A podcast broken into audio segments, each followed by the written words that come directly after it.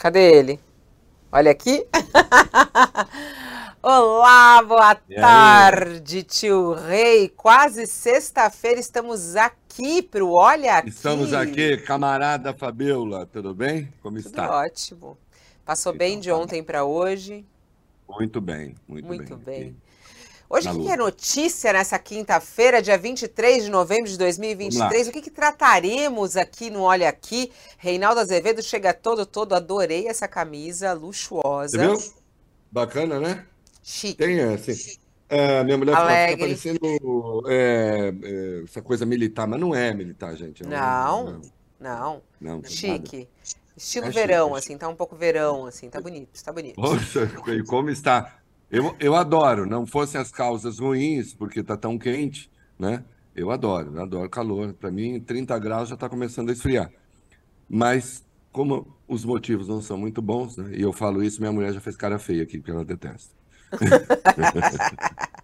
Ó, o nosso cardápio de hoje no Olha Aqui, o que, que a gente vai tratar hoje na nossa transmissão? Estamos ao vivo, sim, uma hora e quatro minutos, então você pode Sim. comentar conosco a partir de agora, aqui no Vai lá, nosso chama chat. toda a família, chama toda a família, mãe, Chama pai, toda a irmã, família. filho. Se você está assistindo depois, deixa aí a mensagem que a gente lê, né? Porque Passa link que para os colegas. depois. E é isso. Isso. Bom, quais são os assuntos de hoje? A gente vai falar sobre a aprovação ontem no Senado da PEC, que limita decisões individuais de ministros do STF. Passou por cin- com 52 votos a favor, 18 eh, contra, só três a mais do que o mínimo necessário. Mas o que chamou a atenção foi o voto do líder do governo, o Jacques Wagner, né? Que Foi o meu voto, foi o meu voto, foi o meu voto, Fabio. Eu Votei, votei mesmo, eu até disse. Governo não tem posição, mas eu tenho, sou a favor. Então tá, vamos falar a respeito. Esse foi o Jacques Wagner, a gente vai entender tudo que o tio Rio que ele pensou a respeito disso. E o Milei, hein, é o presidente eleito da Argentina, diz que se Lula quiser ir, vai ser bem recebido. Será que Lula vai? Tem que ir? Não vai? Os ministros próximos ao presidente Lula diz que é quase certo que ele não vá. Mas, quem sabe ele pode mudar de ideia, não sabemos. É, chamou atenção também uma atitude de Milley, isso está nas redes sociais. Ele mesmo fez questão de publicar por causa da história com a China, né? Ele agradeceu nas redes, é, pelas redes, uma mensagem enviada pelo presidente chinês, o Xi Jinping. É, o presidente eleito agradeceu a ele, Milley, é, escreveu lá, agradeço ao presidente, as felicitações e os votos de felicidades que me enviou na carta. Agradecendo a comunista, né, safado? Já começa aí, tio Rei. Olha ele! Ó, e a gente vai falar também dos lençóis egípcios de Janja e Lula. Eles querem comprar né, o novo enxoval das casas presidenciais e Nos lençóis macios, amantes se dão, travesseiros soltos, roupas pelo chão, braços que se abraçam, bocas que murmuram, palavras de amor enquanto se procuram. Ai, que romântico. Eu tenho uma revelação para fazer sobre lençóis. É. Vamos chegar lá. Vamos Não chegar perca. nesse lugar. Se você quer É. outros assuntos também, pode chocar aqui que de repente a gente coloca. Outras coisas vão chegando, a gente acrescenta.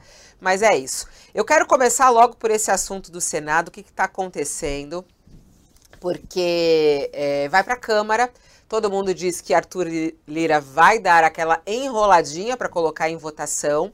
Mas a questão é, é, é inconstitucional? Não é? É uma retaliação ao Supremo? É, não é? Tá certo, não tá certo? Jacques Wagner errou, não errou? Quer começar por onde, Reinaldo Azevedo?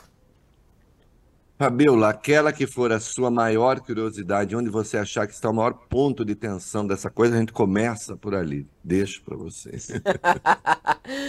então vamos lá, o maior ponto de, de tensão é uma retaliação ao Supremo Tribunal Federal, às ações, porque quem falou isso, até vou puxar então a entrevista que fiz há pouco com o ex-ministro do Supremo Tribunal Federal, Marco Aurélio Melo. E ele fala que toda ação tem uma reação. É, e ele acha que essa foi uma reação a uma ação do Supremo Tribunal Federal. Vamos ouvir.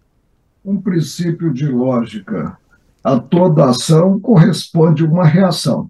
E não há menor dúvida, nós não somos ingênuos, que a disciplina dessa matéria, mediante PEC, ela resulta em uma retaliação, é uma retaliação a atos praticados pelo Supremo. Por isso é que eu cogitei da autocontenção do Supremo e dizia na bancada, toda vez que nós avançávamos e invadíamos seara de outro poder, lançávamos em si um bumerangue que poderia vir à testa do próprio Supremo, e parece que está vindo. E aí? Que ação foi essa que deu essa reação? É, ou ele está equivocado? Ai, é, olha, é, o Marco Aurélio, ô oh, Marco Aurélio, a gente já se deu tão bem, né? Que coisa triste. É, não, primeiro uma retaliação. Só que o Marco Aurélio está achando que é normal. Primeiro que o senhor não está falando de lei de lógica, está falando de lei da física. É, né? é uma, na verdade, é um fundamento newtoniano é, adaptado à, à, vida pública. É, isso não tem nada a ver com lógica. É claro que é uma retaliação. É uma retaliação que se dá de formas. Vamos lá. É, são, são, vários, como diria. Deixa eu. Se tiver direitista acompanhando, agora eles vão ficar nervosos, porque o Reinaldo vai citar o Trotsky, né? Sim, vou citar o Trotsky, revolucionário russo. Né? É, existem aí diversos, existem elementos distintos e combinados para explicar isso que está em curso e alguns elementos até contraditórios em si, como é a realidade, não é? Muito mais complexa do que isso que sugere o Marco Aurélio. Vamos lá. Essa proposta era é originalmente do Oriovisto Guimarães. Oriovisto, um senador que é um lavajatista na origem, né? um humorista fanático. Então, portanto, quando fez essa proposta, já estava tentando é, sobrepor né? É, a Lava Jato na prática, não vou entrar em minudências, ao próprio Supremo, né? em muitos aspectos. Então, eu, Orio Visto, também é um bolsonarista. Quer dizer, ele junta, meu juízo, do ponto de vista conceitual, ele junta duas, duas concepções golpistas da realidade. A concepção lavajatista, que é essencialmente golpista, né? Porque acredita que um grupo de juízes, procuradores, não sei o quê, pode operar a lei a sua vontade, independentemente das restrições legais, e isso está mais do que comprovado, porque fizeram isso. Né? E o bolsonarismo não preciso dizer. Então tem essa proposta na origem, que foi resgatada agora, hum, momento em que você tem 23, 24 senadores que são bolsonaristas. Então, o Senado também foi tomado por esse troço. Né? É, eu, que já tenho 62 anos, que estava acostumado a ver, mesmo nos piores períodos, o Senado como uma casa de contenção, que o Senado um pouco ali era o lugar de ex-governadores, né? Ou então eles ficavam ali oito anos, quem sabe quatro governadores, esperando para ver se se recandidatavam e tal até porque pode se afastar, se candidatar ao executivo, depois não dando certo, pode voltar para o Senado. É, e, portanto, o Senado sempre foi uma coisa mais contida. Não, o Senado virou, em muitos aspectos, fazendo brincadeira com um filme que trata de outro assunto, A Gaiola dos Loucos, né? também. Então, aí resgataram essa proposta do Oriovisto. É, o Pacheco, Rodrigo Pacheco, presidente do Senado, está no empreendimento junto com Davi Alcolumbre, que o antecedeu na presidência do Senado. Só que Davi Alcolumbre ficou um mandato, ele não podia disputar o segundo porque mudava a legislatura, porque não mudava a legislatura, era na mesma legislatura. O Rodrigo Pacheco, dois mandatos, o antecessor é o Davi Alcolumbre. Davi Alcolumbre quer voltar à presidência do Senado. Já está em campanha. E aí ele fez esse cálculo. Bom, uh, eu mantenho relações com o governo Lula, tanto é que ele tem três ministérios. Se eu ganhar 24 senadores do bolsonarismo, o resto fica fácil. Ganho mais uma turma do Centrão e não sei o que, e o governo não vai lançar uma candidatura alternativa ao meu nome. Hum? Então, Pacheco opera com Davi Alcolumbre para tentar voltar à presidência do Senado. É importante que quem está acompanhando a gente tenha essas balizas. De um lado.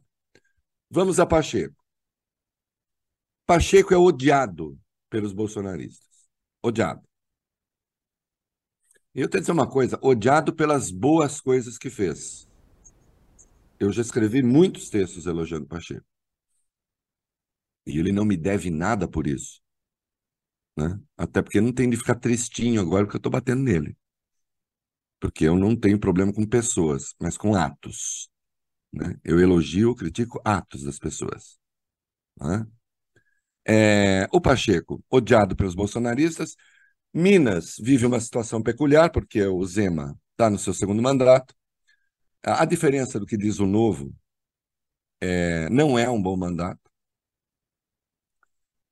Ou de que pensa o mercado financeiro, a pesquisa da Quest, o Zema é uma das pessoas em que essa turma dos mercados, como eu digo, mais confia. Para você ter uma ideia como essa turma dos mercados é ruim. Zema? O que, que é? Vocês o querem como professor de gramática ou de política? Eu ouvo muito bem. Acho que de gramática, que não de política. De qualquer modo, abriu-se ali um clarão na direita de Minas Gerais, que pode ser ocupado por alguém como Pacheco, desde que ele não tenha toda a direita organizada contra ele inclusive Minas. Então, ele se coloca como alguém que quer conquistar o eleitorado bolsonarista. Então, nós temos Davi Alcolumbre, que é, na verdade, a mão que balança o berço. Estou cheio de filme hoje, hein? É a mão que balança o berço, dessa coisa toda. Ele é uma espécie de chefe político do, do, no ambiente do Senado Pacheco. Então, Davi Alcolumbre quer voltar à presidência do Senado, quer ganhar os bolsonaristas. Pacheco quer ver se abre um clarão ali em Minas para disputar o governo de Minas e, eventualmente, a reeleição. Considerando o ódio que os bolsonaristas ainda têm, ele pode perder até a reeleição. Então entraram nessa empreitada. Qual um instrumento para ganhar a simpatia da direita? Vamos atacar o Supremo. Vamos atacar o Supremo, o Supremo que prende os nossos patriotas, o Supremo, enfim, nós conhecemos o Supremo que salvou milhões de vidas com suas decisões tomadas durante a pandemia. É? O Supremo que livrou a cara do governo, de certo modo, do país, ao viabilizar a PEC, não a da transição, a PEC de guerra, aquela lá da Covid, lembra?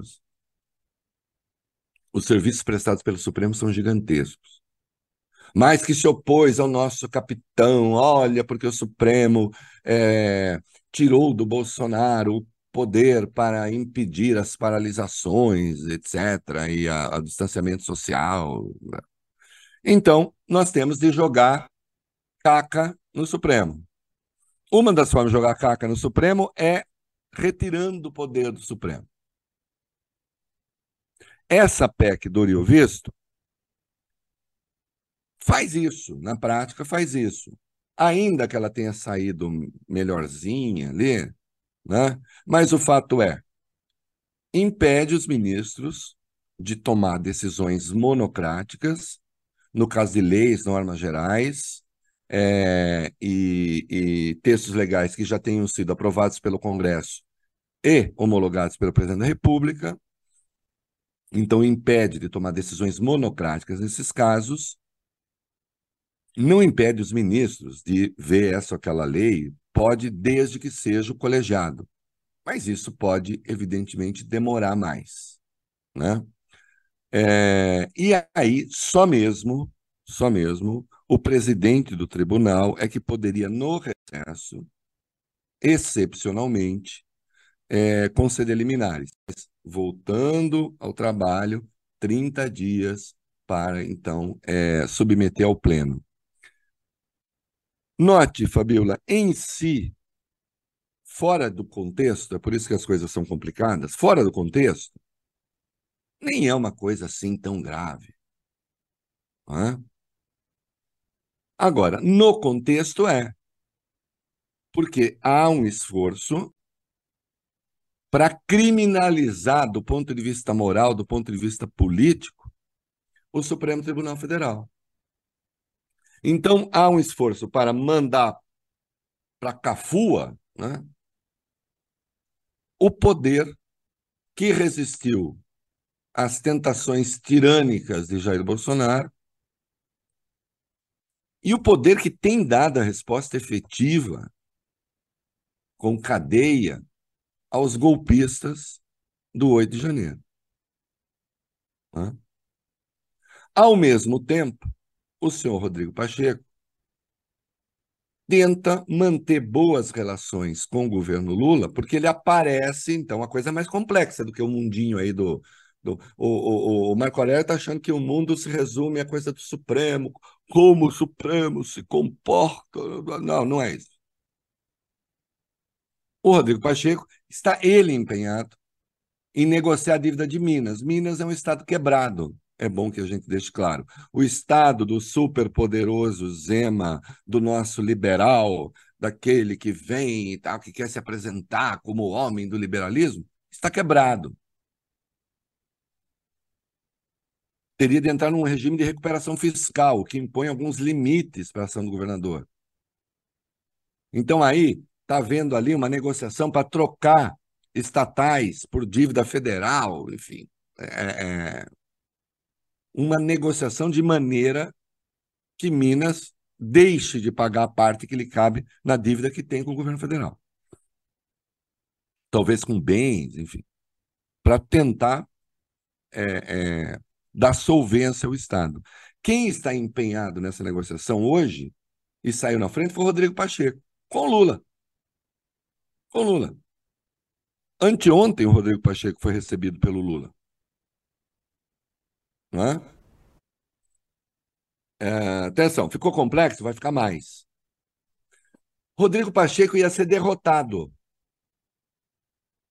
Rodrigo Pacheco ia ser humilhado. Não tinha os 49 votos para a PEC. PEC que ele abraçou. E não só essa, ele também quer mandato para ministro Supremo. Ele resolveu assinar uma PEC absurda sobre a questão é, da droga ele ia ser humilhado, porque ele ia perder. O presidente do Senado patrocinou pessoalmente uma PEC e seria derrotado. Por isso não votaram na terça-feira. Porque não tinha voto. Aí vai ontem, submete a votação. Eu estou aqui com o quadro geral da votação. Por exemplo, PSD, partido dele, tem 15 senadores mas houve apenas sete votos sim.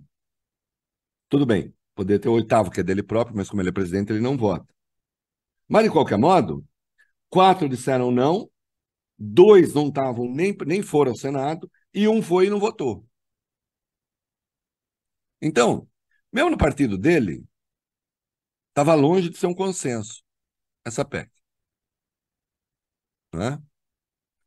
Eu tenho visto coisas por aí, puxa, tem 31 senadores da base do governo que votaram. É, 31 senadores, mas, por exemplo, republicanos é base do governo, mas todos os senadores são bolsonaristas. Enfim, as complexidades da política brasileira. De qualquer modo, ele ia perder. A PEC passou por três votos apenas acima do mínimo necessário. E é aí que entra a figura do Jacques Wagner, líder do governo. Ele não é líder do PT, ele é líder do governo. Ele fala pelo governo no Senado. Ele fala pelo Lula no Senado. Não é? Então, aí, o PT tem oito senadores. O PT encaminhou contra a proposta. Não é? Ele, como líder do governo, disse: não, nem conta nem a favor, vamos aí e tal. E aí anunciou seu voto favorável. Vamos lá. Aí alguém poderia dizer, mas Reinaldo, são 52 votos. Se ele não vota, ou vota contra, ainda tem 51, tem dois votos a mais que o mínimo necessário. Só que a hora que o Jacques Wagner anunciou seu voto favorável, outros senadores fizeram a mesma coisa. E aí o governo salvou o Pacheco de uma derrota humilhante. Quais serão as consequências? Vamos ver. É, teve alguma negociação? O governo tem pleitos no Senado. O Pacheco pode ajudar ou atrapalhar. Tinha estado com o presidente da República. Eu duvido que essa questão da eu duvido que essa questão da PEC não tenha sido tratada ali. Esse movimento que o governo fez, que aí quando o Jacques Wagner faz o que faz, ele faz pelo governo, não era Jacques Wagner ali, era Lula. É importante deixar isso claro. Porque quem é líder do governo faz a vontade do governo. Ô, Reinaldo, o, o Jacques Sim. Wagner acaba de colocar no, no Twitter dele, ó. É, esclareço que meu voto na PEC, que restringe decisões monocráticas do Supremo, foi estritamente pessoal, fruto de acordo que retirou do texto qualquer possibilidade de interpretação de eventual intervenção do Legislativo. Como líder do governo, reafirmei a posição de não orientar o voto, uma vez que o debate não envolve diretamente o Executivo. Isso é o que ele escreve Bom, publicamente. Não, né? Claro, e não faz nem sentido. Como líder do governo, ele não orientou, mas ele é líder do governo, e como líder do governo, o voto dele é do líder do governo. Se desagrada o chefe dele nessa relação, ele deixa de ser líder do governo. Sim, houve ali um voto contra o Supremo, do qual é, lamento dizer assim, a presidência da República participou. Agora eu vou dizer uma coisa. Se for para o pragmatismo, vá lá.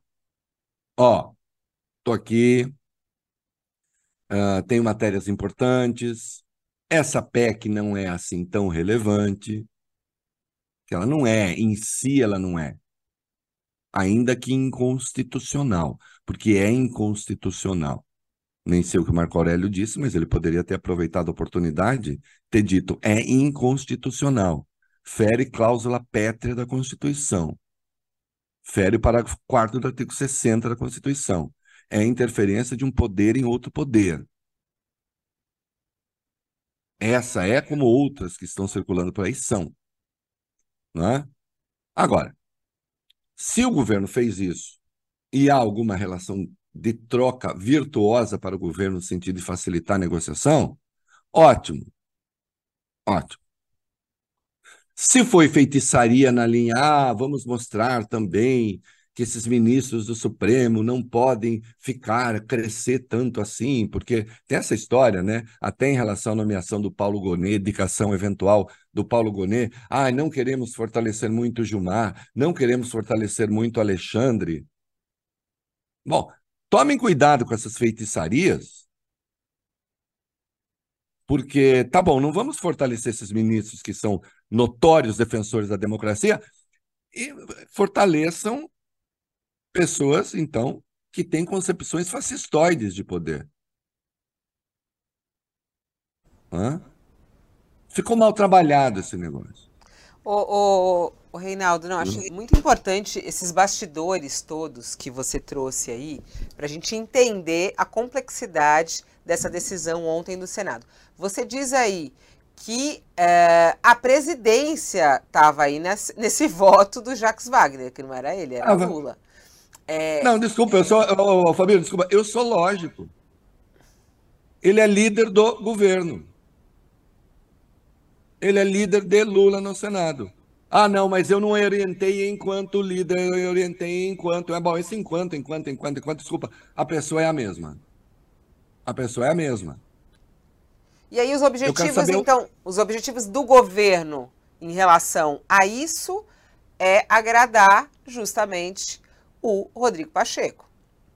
foi tirar o Rodrigo Pacheco num vexame, porque ia ter o vexame. É, provavelmente acharam que não é interessante ter Rodrigo Pacheco nessa posição e presidindo o Senado. Né? Quando o governo tem demandas do Senado, o governo pode ter optado pelo mal menor. Veja só, eu insisto nisso. Se optou pelo mal menor, eu entendo a, a política. Se você, no fim das contas, for olhar, a política é o mal menor. Né? A não política é o mal maior sempre. Se foi isso, um raciocínio pragmático, ok. Agora, se for, se for uma dessas feitiçarias, ah, esse Supremo também está na hora de botar um limite, porque eh, os ministros andam muito salientes. Eu já ouvi essa conversa. Se foi isso, foi um mau passo, um péssimo passo. Eu espero que o preço de o líder do governo votar a favor de uma PEC inconstitucional e que afronta o Supremo e agrada aos bolsonaristas, basta olhar a lista aqui de votação, eu espero né, que o governo tenha é, conseguido algo realmente substancial. Né? Se foi por micharia, nós vamos ver os próximos dias, aí não. Até porque essa é uma das PECs contra o Supremo. Há outras, há outras propostas contra o Supremo, na Câmara também. Tem um outro debate, por exemplo, o Rodrigo Pacheco já disse que ele quer limitar o acesso de partidos pequenos ao Supremo, que ele disse isso preserva o Supremo. E nesse caso até o Lira está junto. Não, não preserva o Supremo. Isso, de novo, é, tira o Supremo, faz, tenta diminuir o tamanho do Supremo, a importância do Supremo. Alguém como Marco Aurélio acha que isso é uma retaliação justa, porque eu entendi isso da fala dele. Eu entendi da fala dele que é uma retaliação justa. Porque o Supremo teria exagerado, teria ido além da conta e não sei o quê. Não é? Não é de hoje que o Marco Aurélio tem uma posição crítica a alguns colegas do Supremo, especialmente esses mais envolvidos com a defesa da democracia. Né? E alguém me contou aqui que ele teria dito, não sei se foi aí, que ele pode andar na rua, mas o Alexandre não, é isso? A gente tem essa fala. Isso? isso daí começou, Reinaldo, que ele no ano passado falou aqui numa entrevista para mim, de que Alexandre de Moraes passava muitos limites, exagerava, e que faltava só ele colocar o broche de xerife, porque ele atuava como tal. E aí hoje eu perguntei a ele se ele achava que Alexandre de Moraes seguia atuando como xerife. E ele disse que sim, e que ele comete muitos exageros. Ele falou tanto é que ele não pode sair na rua. Vamos até ouvir esse trecho aí que ele fala.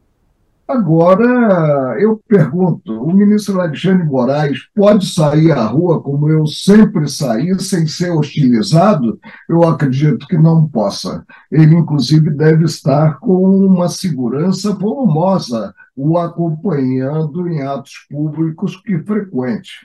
Agora, tudo isso é lamentável. Eu disse no passado que, para ele ser xerife, só faltava a estrela no peito e o revólver na cintura. Ah, então, mas a pergunta era se você acha que ele continua sem, que, que ele segue sendo xerife, atuando dessa maneira. Deu a entender que sim, é isso.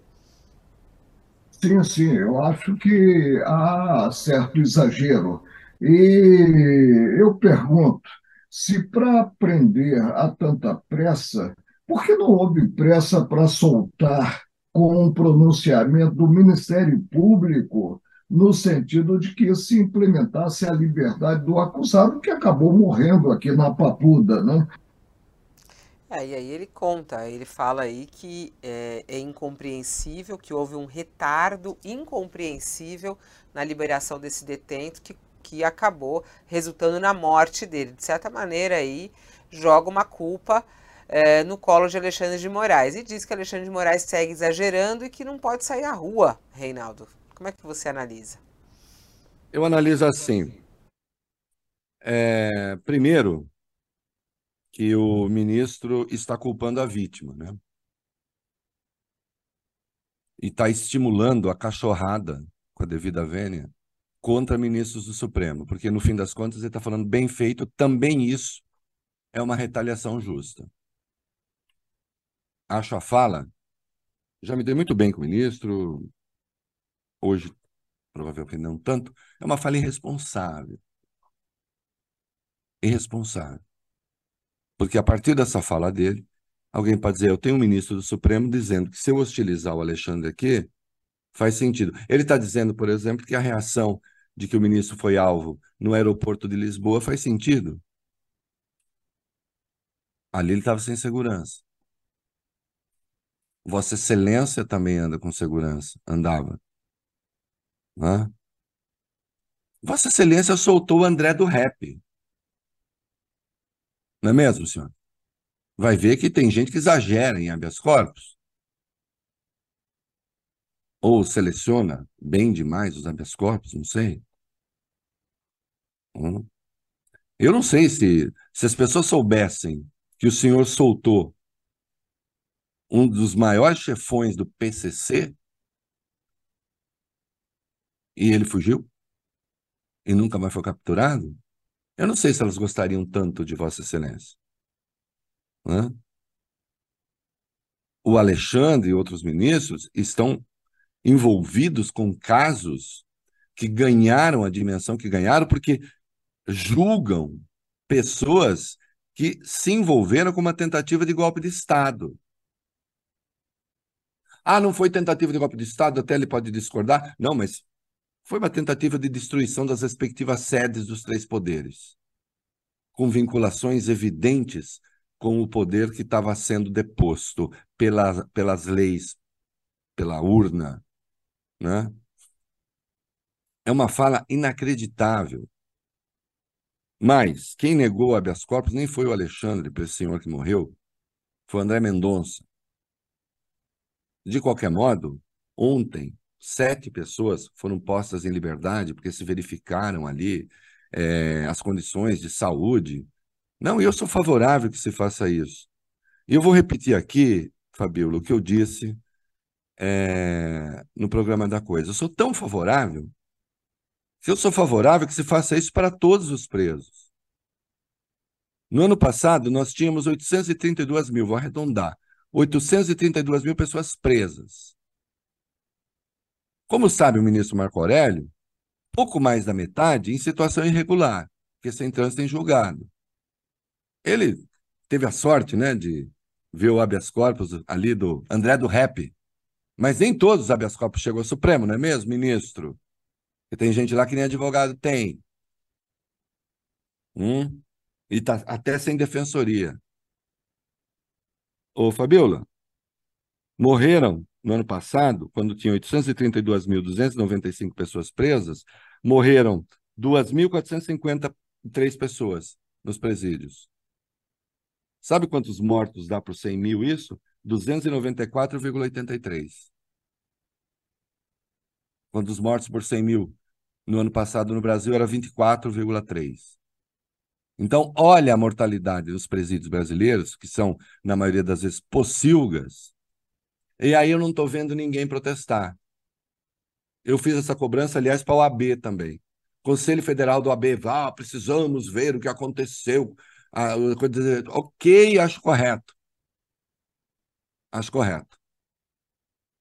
Agora, seria muito bom se a OAB fizesse isso com o sistema prisional brasileiro. Inclusive para mais da metade que está lá, preso irregularmente, alimentando os partidos do crime. Fica parecendo que tentar dar golpe de Estado é um crime nobre.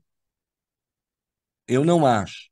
Embora acredite que todos mereçam cuidado. Agora, a partir disso, né, se é uma crítica a, a, ao Supremo, ah, olha só, virou xerife, está exagerando. Exagerando em quê? Exagerando nas penas?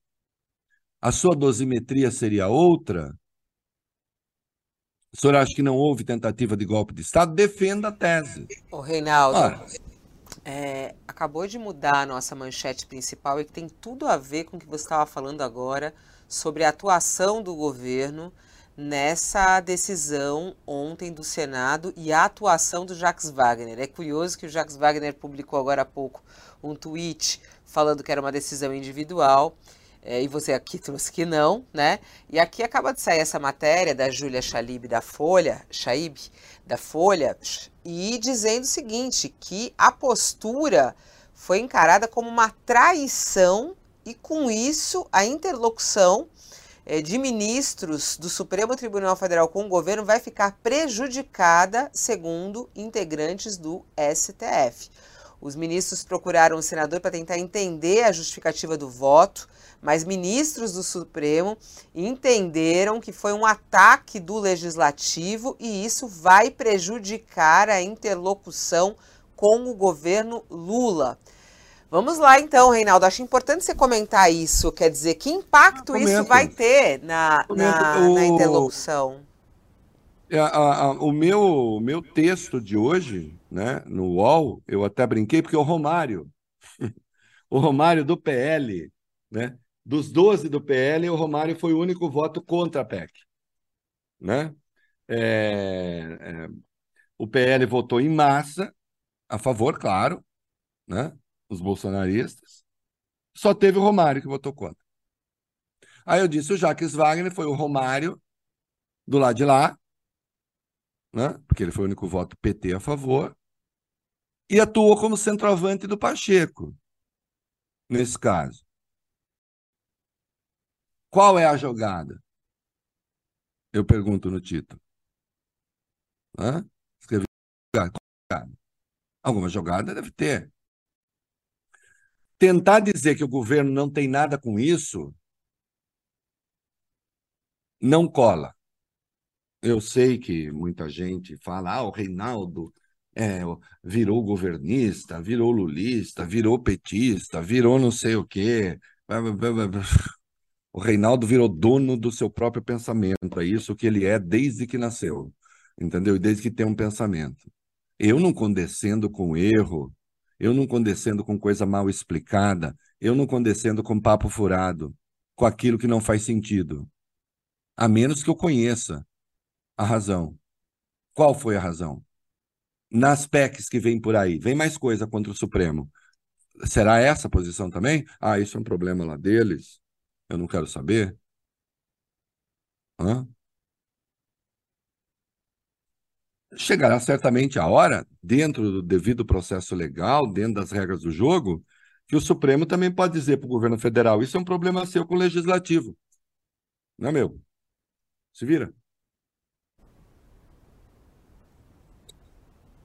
Até porque há modos e modos de fazer as coisas. Em política, é muito comum você chamar alguém e dizer assim: olha, eu vou ter de fazer tal coisa, eu sei que você não vai gostar, mas eu estou te avisando que eu vou fazer. Hum? Eu estou avisando que eu vou te trair. Nossa, assim, Reinaldo? É. Política tem isso. Agora eu vou ter que fazer isso. Eu sei que vai ficar estranho, mas eu vou fazer. Lamento, vou ter de fazer. Se eu não fizer, vai ser pior para mim, pior para todo mundo, inclusive para você, mas vou ter que fazer. Agora, do modo como foi feito, soou é, coisa pelas costas. Né? Uma decisão desastrada, para dizer pouco, para livrar a cara do Rodrigo Pacheco. Eu já disse, espero que o preço, que a compensação seja boa. Será boa? Não sei. Reinaldo, olha só onde o governo se meteu com o Supremo Tribunal Federal, né? É, e que tipo de prejuízo mais claro uh, o governo pode ter aí quando os ministros do Supremo se dizem absolutamente incomodados, uh, principalmente com essa ação do Jacques Wagner? Olha, é... o Supremo como uma corte constitucional. Veja só, vamos botar de outro modo. Nada chega ao Supremo que não seja ambíguo. Né? Senão, nem chega. Alguma dose de ambiguidade tem. Alguma dose de polêmica tem. Não é uma aplicação imediata de ler. Se pô, bota na máquina, sai o ticket dizendo é isso aqui. Né? É... Eu não sei, eu não vou, assim, eu não vou dizer, ah, o Supremo também pode retalhar. Não, não acho que as coisas sejam assim, né? Mas que mais de uma vez é, poderes dependeram da interpretação do Supremo, dependeram. Agora, se você tem ali, é, se, se o Supremo tem uma, uma resposta hostil, gratuitamente hostil, do governo, hum, alguma consequência pode haver, sei. Tomara que não, né? Agora, são, são, são, são humanos tomando decisões, né? É, isso está em curso uma tentativa de intimidar o Supremo. Está em curso uma tentativa de intimidar o Supremo. Aparecer a digital do governo num troço como esse é muito ruim. É muito ruim. Assim como a tentativa de intimidar o executivo.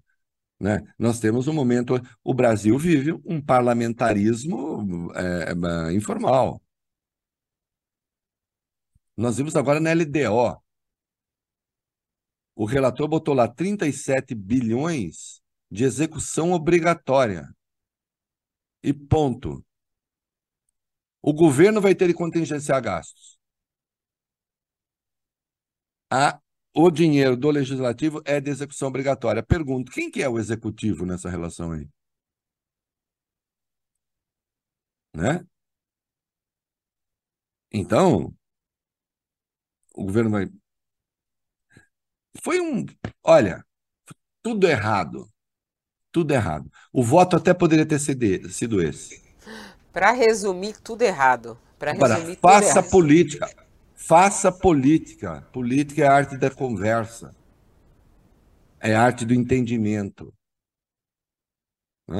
Os interlocutores e o governo têm no Supremo sabiam disso que o Jacques Wagner ia fazer? Sabiam? Não sabiam. Não sabiam. Agora, erros têm consequências, acertos também. Hã? Desastrado para ser bonzinho. Vamos lá, uma hora e 48 minutos. Vamos falar de Milley, o assunto dos últimos tempos. Hum. Muito curioso. A gente começou a semana falando do Milley aqui, né? É, e você já dizia, né, que ele não ia continuar bancando aqueles discursos e tudo mais. A novidade é que ele fez até um agradecimento público ao presidente da China. É, isso chamou atenção, tá nas redes. O presidente eleito da Argentina, coloca aqui na tela pra gente, Diego, por favor, o tweet do Javier Milei. Agradeço ao presidente Xi Jinping as felicitações, os votos de felicidade que me enviou através da sua carta. Envio-lhes os mais sinceros votos de bem-estar ao povo da China. Ele recebeu uma carta, né, dando parabéns à eleição e aí fez questão de ir às redes sociais agradecer a, a China. E em relação ao Brasil, também moderou o tom e disse que se Lula, se Lula quiser comparecer à cerimônia de posse em Buenos Aires, opa, vai ser muito bem recebido. Será bem recebido. Foi o que ele colocou. Ele que já chamou Lula de corrupto, ladrão, e né, já teve é, interlocutores dele dizendo que ia romper relações com o Brasil, com a China também. Dá esse tonzinho aí. Celso Amorim, que é o assessor especial da presidência para assuntos internacionais, disse que é muito difícil uh, Lula ir à posse. Ministros próximos a Lula disse que é quase impossível. É, você falava sobre isso ontem, acha que é, também é quase impossível, né, Reinaldo? Com essa mudança do discurso do Milley, mudou alguma coisa no seu pensamento? Não. Lula deve ir, pode ir? Não? Acho que não. Primeiro que só faltava ele dizer, não, se vier aqui, nós vamos dar umas porradas nele, nós vamos tratá-lo como os brasileiros trataram os argentinos no jogo, né? Não, não, não ia falar isso. É, porque é chefe de Estado, o chefe de Estado. É, a ofensa ao Lula foi pessoal, foi diferente da crítica que ele fez à China. A China, é bom lembrar que a China, anteontem, é, fez uma advertência ao Milley. Né? Disse, olha, esse negócio de que a gente vai ter péssimas relações diplomáticas e ótimas relações comerciais, isso não existe. Como diria Padre Quevedo no Fantástico, não existe. Né? Não tem essa. Se as relações diplomáticas são péssimas, as comerciais também serão. Né? E como eu lembrei aqui, a China, ela própria China, tem um banco que financia as exportações dela para a China, para a Argentina. Né? É, então,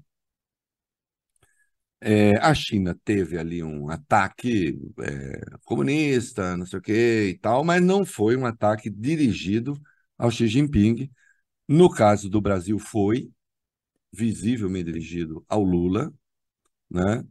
Então, me parece que enquanto o status for esse, não vai acontecer nada. Né? O Lula não vai. E aí Bolsonaro está se preparando, se quer levar governadores e tal, enfim, querendo fingir que é presidente. Né? É, e aí é, Bolsonaro vai, é, e se ele for, Lula não deve ir, aí mais ainda, né, o Reinaldo? O... É, na verdade, se o Lula for, o Bolsonaro não vai, a relação é outra, né? Porque aí realmente é, as coisas se complicariam, né? É, mas eu acho que o Lula não vai fazer questão de ir, não, preservado o status que está. Né? A posse ainda é no dia 10. É, como o Milley, um máximo de aceno que ele deve fazer é esse, né? eu não creio que o Lula vá. Né? E eu, no lugar dele, nessa circunstância, também não iria. Bom, polêmicas relacionadas à presidência da República. Hoje tem, aí está saindo é, algumas reportagens sobre o enxoval do casal. Na verdade, não é do casal, né? O enxoval é da presidência, das residências oficiais da presidência da República do Brasil. Mas claro que usam, vai, o enxoval do casal Lula e Janja. A presidência abriu uma licitação para compra do enxoval de 89 mil reais. A gente tem essa reportagem na página do UOL, se a gente puder abrir. A presidência abriu essa licitação que prevê a compra de roupas de cama e banho para as residências oficiais do presidente Lula no valor de 88,9 mil, 88.900 reais. Peças feitas de algodão egípcio, são 168 itens entre eles colcha, edredom, fronha, lençol, jogo de toalha, é, roupões, tapetes. Pregão 4 de dezembro. E aí, hein, Reinaldo, tá certo, tem que fazer licitação, esse valor tá demais, não tá, é pegação no pé de Lula e Janja, ataque maior, inclusive, a Janja, é, que já foi alvo de outros ataques nesse sentido. O que, que você acha?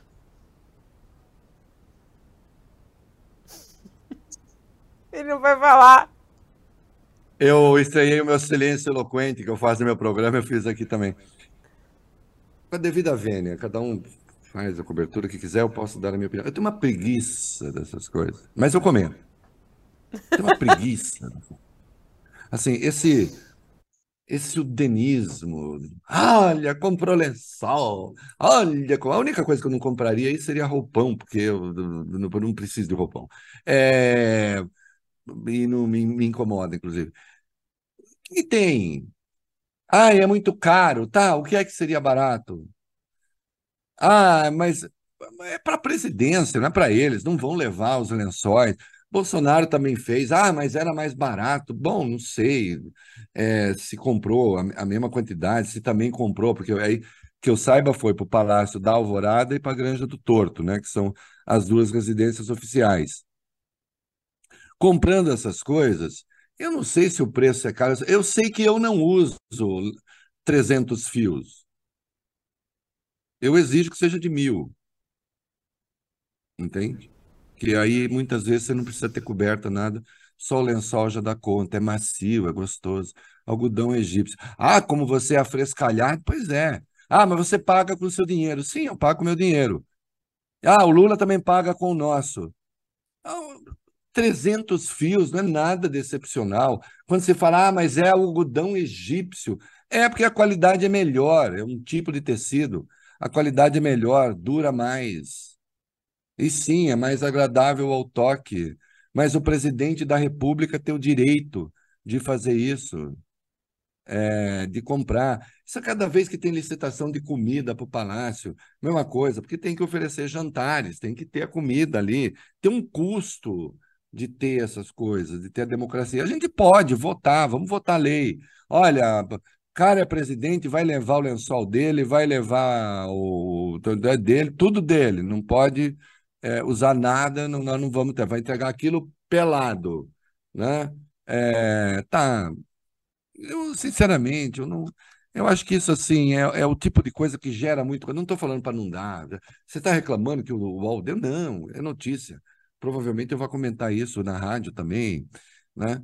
Eu só acho que há um exagero nesse tipo de abordagem. Se você olhar, eu nunca fiz esse tipo de abordagem nem para o Jair Bolsonaro, que eu acho uma pessoa execrável, né? que acho que foi um desastre para o Brasil. Eu não, eu não cuido dessas coisas, assim. É, eu, eu como eu não escrevo sobre esse negócio. Ah, e ficar com a joia? Aí sim, pô. Joia do Brasil e tal. Agora, o custo da gestão de se ter uma presidência da República é do jogo. Ah, não podia ser mais barato? Sempre podia ser mais barato. Sempre poderia. Como poderia ser muito mais caro. Né? Eu até comentei com a minha mulher aqui, ela deu ali o nome de tem tal loja? Eu falei, tem, tem tal loja? Ela falou, ah, então são as mais baratas. Aí ela citou uma outra, e tal loja? Falei, não, essa não tá. Ela falou, ufa, ainda bem, custaria 10 vezes mais. então, assim, não, você abriu é... já falando, eu não uso de 300, eu só uso de mil. eu sou de mil, é. Minha mulher é. fala, pô, deixa de ser chato, né? É... Não vou continuar com as intimidades. Mas, enfim, é porque tem lugar que não dá para usar, que já é calor naturalmente quente, né? Dependendo do, do lugar que você esteja. Minha mulher falou: não me venha falar disso, porque né, fica insuportável. Eu falei: tá bom, porque lá é muito quente. Falei, então tá, então lá é mais fininho um pouquinho. É... Acho isso assim, tem tanta coisa realmente importante, mas, mas no fundo há uma ideia. Porque, olha, eu não li nada a respeito, tá? Estou falando eu sei que tem. É, você falou, a minha mulher já tinha comentado comigo, é, mas eu sou capaz de jurar que o texto subjacente desse negócio é pegar no pé da Janja. A deslumbrada, aquela que quer se aproveitar, ah, não sei o que lá, ah, da, da, da. assim, eu acho isso ter um eu acho que às vezes aqui e ali, ela comete falhas. Porque dá pirulito, que eu chamo para a extrema-direita. Fala, por exemplo, não gostei da fala lá para a mulher do Erdogan, comentei aqui, acho uma fala ruim, né? Então, às vezes, acho que há um deslize outro. Mas também há, né? Pegação no pé, pegação no pé da turma bolsonarista, pegação no pé. E esse lado, esse lado da imprensa brasileira, assim, que sempre vislumbrando o mar de lama a partir de lençol. Eu não sei se é caro ou barato, depende, depende. Ah, não, vamos gastar ah, 40 mil, mas aí o lençol vai ser bom igual, vai ter que comprar logo de novo. Não sei, não sei. Ai, me tira desse assunto, vou te resgatar. Calma, vou te resgatando desse assunto. Você não quer falar de lençol Eu quero que o presidente tenha lençóis macios, coisas agradáveis ao toque. Eu quero que o presidente seja bem tratado, entendeu? Porque se fosse eu, o presidente ia gastar mais com esse negócio aí. Que eu sou muito preço pra Nossa, ainda bem que você não é presidente, porque a gente vai pagar uma conta de 89 aí mil. É se fosse você, é eu, a gente ia gastar, sei lá. É, pergunta ah, pra Lilian quanto que ia sair. Ela falou que ia sair quanto a mais? Uh, uh, oi? Não, se ah, fosse... não, ia sair. Não, não, é, é que tem loja. Ela falou assim: tem loja. Não, loja é preço bom. Ela falou: tem loja aqui para cobraria 10 vezes mais. É, a gente ia gastar, né? a gente ia gastar 800 mil ah, contigo. provavelmente. Tem uma que loja, é isso, tio Rei? Para você dormir loja, todo, tem um, todo tem uma fresquinho. Loja, inclusive, tem um cheirinho. Tem uma loja que, inclusive, tem um cheirinho na loja. Ah, eu adoro o é, cheirinho. É, sabe aquele cheirinho? Sei. Daquela loja? Sei. Nossa, sei. Eu, não vou fazer eu, propaganda eu, aqui, mas eu já sei. Inclusive, Ai, eu compro. Eu tenho aqui em casa. Eu tenho aqui em casa para deixar o ambiente. Eu não tenho, eu só sinto lá na loja esse daí. É. Ó, oh, Reinaldo, vamos falar de outro assunto. Vamos falar do Rio de Janeiro. Vamos. Tem uma, uma notícia que saiu essa semana. A gente estava para comentar isso ontem, não deu tempo. Mas que eu acho tão importante a gente falar sobre essa, essa fala de Eduardo Paes, né? Essa decisão dele aí. É, a Prefeitura do Rio está preparando uma proposta para internação compulsória de usuários né, de dependentes químicos.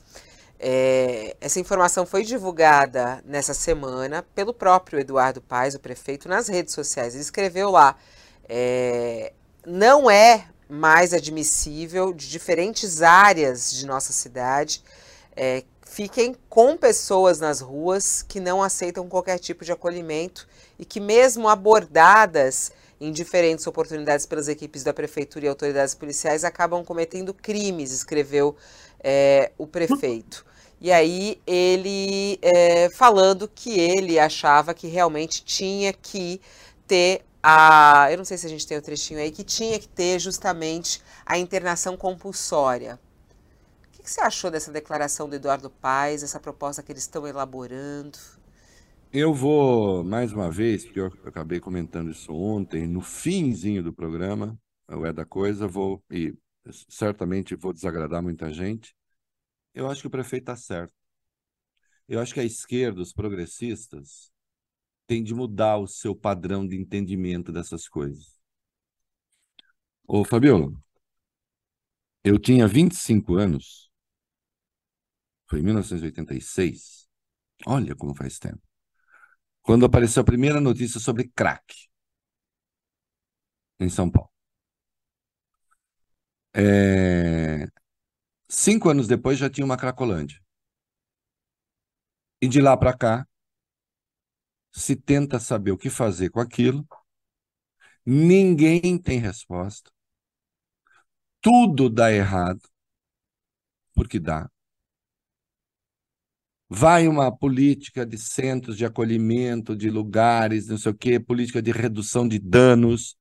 Então, que, que eu, eu, eu acho que tem coisas boas na política de redução de danos. Quem não sabe a política de redução de danos, em vez de você é, ir pelo caminho da repressão, tirar a droga, prender, não sei o quê, você faz, você cria até, pode até criar áreas específicas para consumo de determinadas substâncias com salubridade, acompanhamento médico, etc.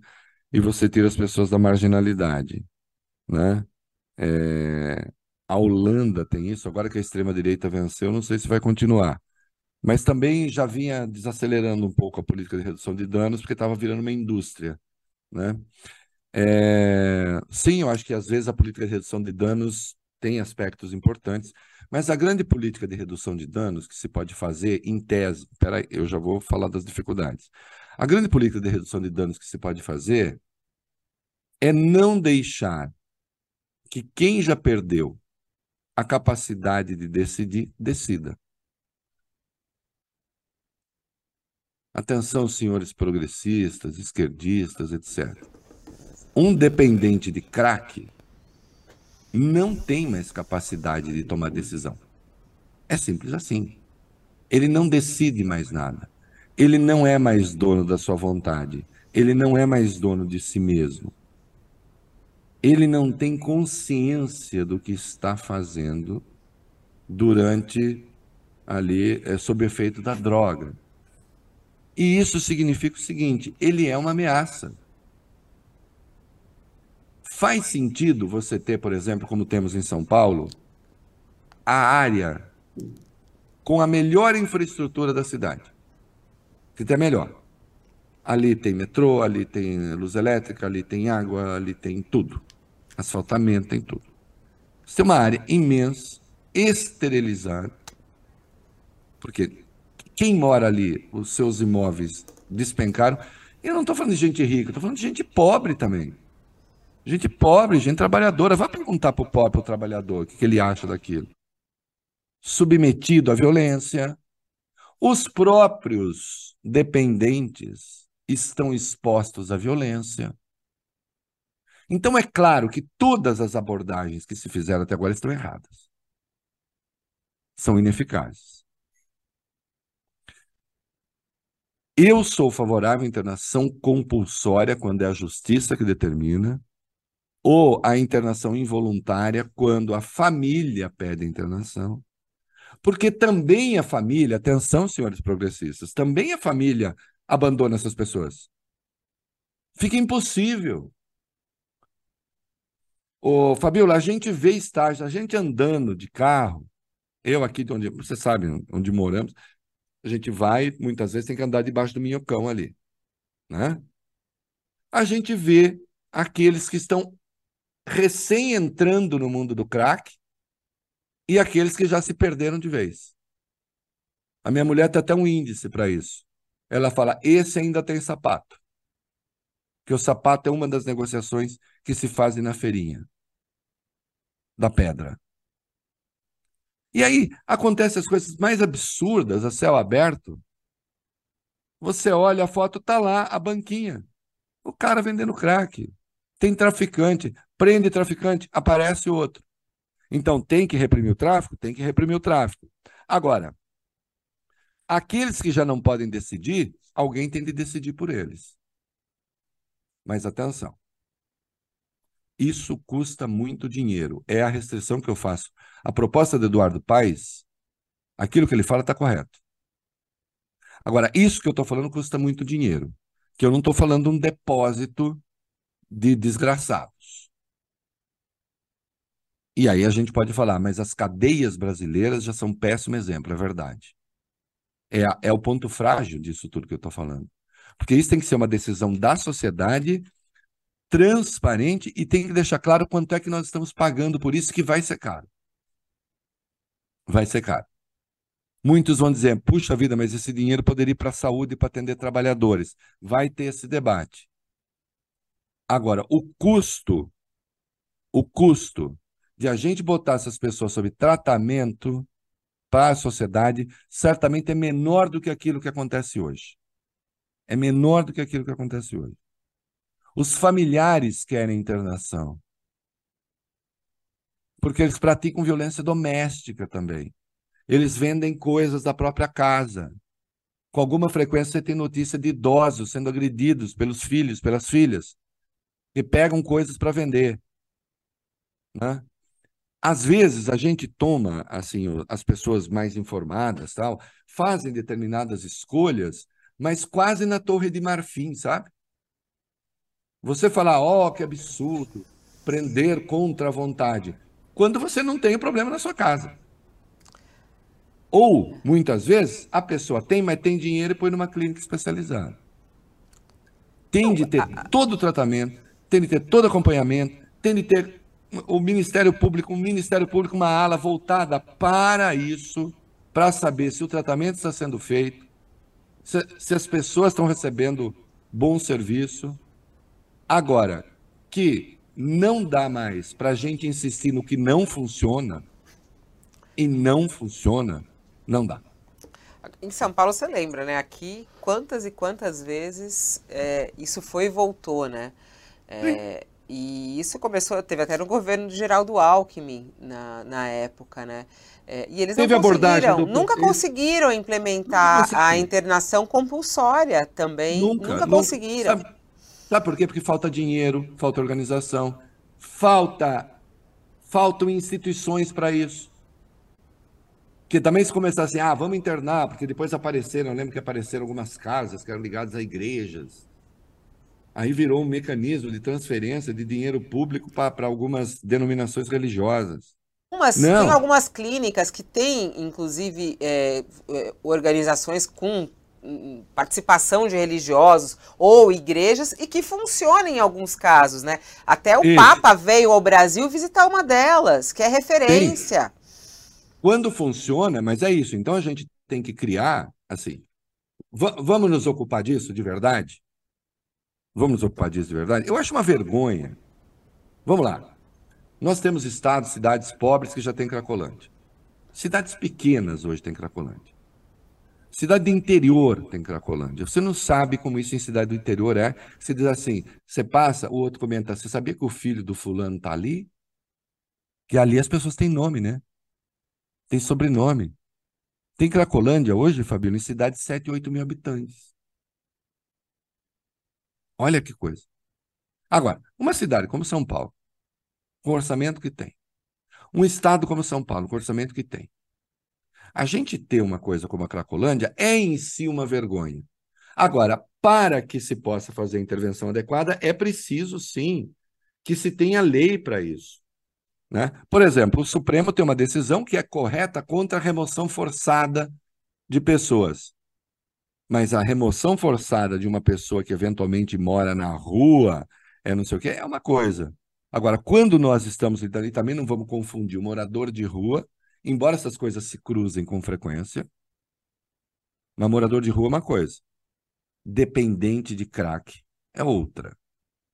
E com alguma frequência essas coisas se cruzam. E há uma terceira coisa pavorosa aí que os especialistas sabem, e é assustador. A esmagadora maioria dessas pessoas tem graves problemas de saúde mental também entende? Sem tratamento. Mas a droga, em muitos casos, aciona gatilhos, por exemplo, de pessoas é, é, que são paranoicas. Então, assim, o, o, o, o coquetel, é, é, sem trocadilho, de coisas ruins aí é muito grave. Eu acho que o país precisa pensar, as autoridades dessa área, precisam pensar, sim, em fazer uma internação compulsória e ou involuntária, né? mais organizada, séria. Porque não há resposta para isso que tem. O que a gente tem hoje em São Paulo, e está acontecendo em outras cidades, não é só o crescimento da Cracolândia, a Cracolândia ela mesma, aquela que nós sabemos onde fica. É a multiplicação de Cracolândias. Nós estamos vendo isso em São Paulo. E à medida que você vai com força repressiva, eles se espalham. Se espalha, espalha o problema. E não adianta descer o porrete. Claro, a polícia chega, intervém, especialmente quando ataca pessoas, porque também ataca pessoas. Né? Agora, não dá mais para a gente ficar na posição confortável, porque é confortável, de estarmos nas nossas casas dizendo não, sou contra a agressão a qualquer direito individual. A grande, a grande, a grandíssima agressão já aconteceu. A pessoa já perdeu a capacidade de fazer qualquer juízo prudente, inclusive sobre si mesma. Porque são pessoas que têm vida curta, morrem, infelicitam suas próprias famílias não dá mais para achar que o que se tem é a saída, porque não é. Já teve a saída do PT, é, do acolhimento dos locais, de moradia, não sei o que tal. Melhorou é, um pouquinho. A proposta, a proposta que era bem polêmica é, proposta não, eles até colocaram em prática, né? De oferecer Sim. trabalho às pessoas, tentar é, reinserir essas pessoas né, na vida social, porque é realmente muito difícil, como você falou. Agora, é, todas essas declarações, né, que o Eduardo Paes solta uma dessa, mas não fala também, porque você trouxe isso. Como é que vai ser essa internação? Onde vai ser internado? Como é que vai ser tudo isso? Como é que vai ser o mecanismo Exato. jurídico para conseguir internar essas Sim. pessoas? Porque tem esse caminho, né, Reinaldo? É, eles vão ter que ter esse caminho, como aconteceu em São Paulo. Em, em São Paulo, eles fizeram uma. Eu lembro, acompanhei muito isso na época. Fizeram isso. É, de uma maneira ali, com várias secretarias, para conseguir colocar. Não conseguiram. Vai aqui, Não eu tô aqui, eu tô aqui, eu tô agora aqui no centro. Eu vou ali, eu ando três ruas, Sim. eu caio na Cracolândia. Uma rua inteira de zumbis. É, é, de chorar quando você passa lá. É Não, é chorar. inacreditável. Você sabe que eu. Você sabe que eu, a primeira vez que eu vi, é, falava, falava, falava, falava. Mas que, que eu vi mesma coisa em ação né? Sabia, passava por ali, área degradada, mas que eu vi a tormenção foi uma... Alguns anos eu fui à Sala São Paulo, mas é um negócio pavoroso. Mas é um negócio pavoroso, humanamente pavoroso. Não é só a sensação de medo que você tem. Eu estava com familiares, tal. Claro que você fica com medo. Medo de ser agredido, medo de que pessoas da sua família sejam agredidas. Então, a, a primeira sensação que a gente tem é medo, né? Se proteger é humano. Mas quando você olhava para aquelas pessoas, elas já não estão ali. Entende? Quando se fala do zumbi, que se comportam como zumbis, é um pouco isso mesmo. É, não, é muito triste. Elas e, é muito, não... e é muito diferente das pessoas, inclusive, que estão ali, que nem eu, eu venho de bicicleta, eu passo pelo Minhocão, passo por todas essas pessoas. Eu até nem consigo contar, porque muita gente, são mais, são mais de 100 que estão ali. Debaixo do Minhocão, hoje em São Paulo, por exemplo. Sim. E são ali pessoas em situação de rua, algumas que podem vir, como você falou, né? Tem essa coisa. Mas a Cracolândia em si é outro lugar, né? É diferente. É outro da, lugar. É outro lugar. É diferente do que você vê as pessoas em situação de rua em São Paulo, que estão aos montes, em vários lugares, em vários bairros, mas mais consolidadas no centro, é diferente da Cracolândia. O Eduardo Para quem não conhece, que é de fora, é, a Cracolândia propriamente é o inferno. É o inferno. É o último. De... Não, não tem, abaixo ali não tem da abjeção humana, da degradação, não tem mais nada. Ali se está para matar e morrer. E com o tráfico de droga correndo. Né? E há um mercado de trocas ali de produtos por substâncias. É um negócio. Então, assim, não dá mais para a gente fazer de conta que está dando uma resposta para isso, porque não estamos dando uma resposta como sociedade. Como sociedade. Né? E nós sabemos que entre os endinheirados, quando alguém perde o controle, no caso da dependência, o caminho é a internação. E mesmo assim, Fabiola, a gente sabe que é difícil. Às vezes resolve, às vezes não. Os casos não são assim tão bem sucedidos. Né? Mas a pessoa tendo família, tendo condições, tendo recursos, vai ter o tratamento adequado para tentar se livrar. Com alguma frequência, entre os mais endinheirados, não é o crack. O problema pode ser a cocaína, pode ser droga sintética, enfim. Né? É, no caso do crack, que é a droga de pobre, né? Essa, ela é, é foi essa desgraça né? é a droga de pobre. Né? No caso do crack, não há resposta que não seja acontecer o que acontece com as pessoas endinheiradas, que é a internação. Né? E é bom que se saiba que há internação involuntária entre endinheirados.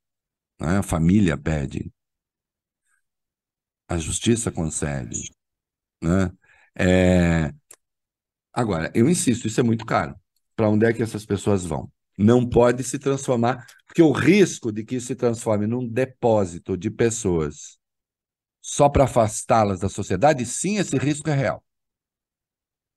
Esse risco é real. Porque aí você vai perguntar, quem é que vai querer gastar dinheiro com esses desgraçados, com esses coitados, né, com esses infelizes? Ah, dane-se. Eu tenho outras prioridades. Então teria de ser feito tudo com muito cuidado, inclusive com dinheiro que não pode ser contingenciado. Isso é para tratar desse assunto aqui. É o preço que a sociedade vai pagar para não ter, para que as cidades não tenham essas ilhas de desgraça e de, de insegurança né? porque senão também, se for só para tirar da vista, aí não resolve, né? Aí é ruim. Né? Aí é uma agressão, sim, aos direitos humanos. Né? Ai, ai, ai. Pesadíssimo, né? Mas vamos é. que vamos. É preciso ouvir, refletir e a gente pensar em um outro caminho. Vambora, Reinaldo Azevedo. Quase sexta-feira. Quase, quase sexta-feira. A gente vai se quase encontrar sexta. na segunda. Segunda é o nosso. Segunda-feira estamos aqui de volta, é isso aí. Estamos. Um beijo para você, um beijo para a Lilian. Beijo. Obrigada por mais uma semana de parceria com Olha. Obrigado, querido. Vambora. Esse é Reinaldo Azevedo no Olha Aqui, o nosso novo programa aqui no canal UOL, que a gente tem o maior orgulho de ter tio Rei com a gente ao vivo, às segundas, quartas e quintas, a uma hora da tarde, analisando os assuntos do dia. Você que está chegando agora, volta para você analisar tudo, depois acompanhe melhor, detalhadamente, a análise dele sobre toda essa situação aí do Supremo Tribunal Federal com o Legislativo Brasileiro e o dedinho do governo federal, os três poderes embolados nessa aprovação de ontem é, no Senado. Vou ficando por aqui, agradeço a audiência, a sua companhia. Volto amanhã no nosso All News às 10 horas da manhã. Até lá.